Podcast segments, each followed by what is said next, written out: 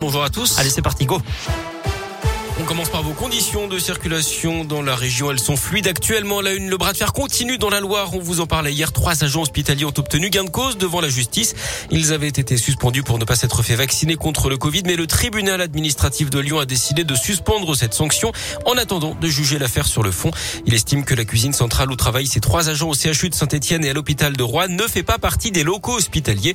Ils peuvent donc officiellement reprendre leur poste et retrouver leur salaire. Sauf que deux d'entre eux en ont été empêchés en ce début de semaine à Saint-Etienne. D'après plusieurs médias, ils vont faire intervenir un huissier ce matin pour faire appliquer cette décision de justice. La direction du CHU dit étudier de son côté les possibilités de recours dans cette affaire. On reste dans la Loire avec cet homme de 57 ans condamné à 1500 euros d'amende. Son tort, avoir reconnu au moins quatre bébés qui n'étaient pas les siens pour que leur mère puisse être naturalisée. Il les aurait rencontrés dans l'église du père Riffard à Montréno, le religieux connu à l'époque pour aider les demandeurs d'asile.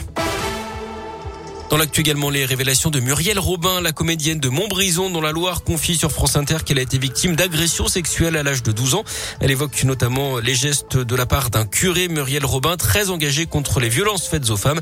Elle avait notamment incarné Jacqueline Sauvage à l'écran. La garde à vue du suspect prolongée dans l'enquête sur le meurtre de Champétière près d'Ambert lundi.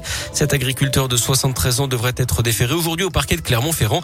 Il est accusé d'avoir tué son voisin par balle. Les choses auraient dégénéré la veille du drame quand la victime aurait donné un coup de pelle sur le tracteur du suspect. L'auteur présumé des faits aurait menacé ensuite de revenir armé. Grosse frayeur dans l'un hier, un avion de tourisme a connu un atterrissage mouvementé. L'appareil a dépassé la fin de la piste de l'aérodrome de Pérouge, d'après le progrès. Il a fini sur un chemin agricole. Le pilote et sa passagère n'ont pas été blessés, mais une enquête a été ouverte par la gendarmerie des transports aériens. Ils avaient pourtant l'habitude de les fréquenter, mais près de deux Français sur cinq ne sont pas retournés dans un lieu culturel depuis leur réouverture cet été. Résultat d'une étude demandée par le gouvernement révélée par le journal Le Monde. Dans le détail, seule une personne sur deux qui se rendait au cinéma dans une année normale y est retournée au moins une fois depuis la mise en place du pass sanitaire. 40% seulement dans un musée, 27% pour un concert, 25% pour une pièce de théâtre. Plus inquiétant encore pour l'avenir, près d'un tiers des personnes interrogées pensent qu'elles se rendront à l'avenir moins souvent dans des lieux culturels par rapport à avant la pandémie. On ouvre la page de sport de ce journal avec déjà du foot et un match en retard de la troisième journée de Ligue 1 ce soir entre Nice et Marseille. La rencontre avait été interrompue au mois d'août après une bagarre générale entre joueurs, stadiers et supporters. On joue également en basket ce soir avec de l'Eurocoupe et la Gielbourg attendue chez les Slovènes de Ljubljana à partir de 20h avec des retrouvailles pour Jackie Carmichael, le pivot de la JL il y a deux saisons et qui sera dans le camp d'en face ce soir.